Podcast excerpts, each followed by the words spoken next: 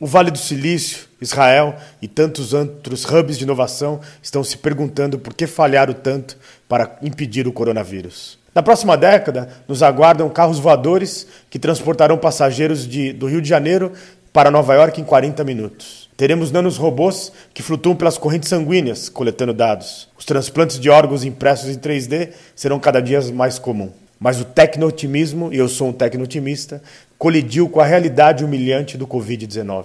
Aqui estamos, em 2020, proibidos de viajar para a próxima cidade, devastados por um vírus, com um sistema de saúde que, na maioria dos países, é mais doente do que os pacientes, e um sistema que foi projetado para reagir.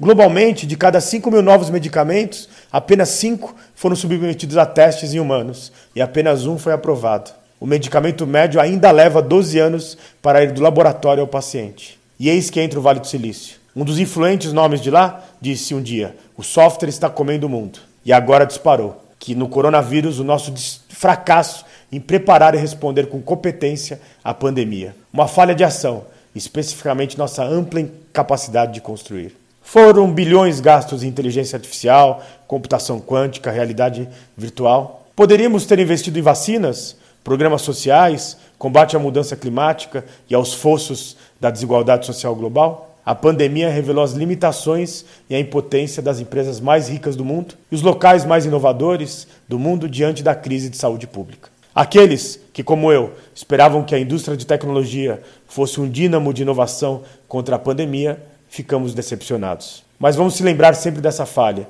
revelada pelo Covid-19 nossa capacidade reduzida de inovar em áreas que realmente contam, como medicina e mudanças climáticas. A pandemia é o alerta que o mundo precisava para começar a resolver esses problemas.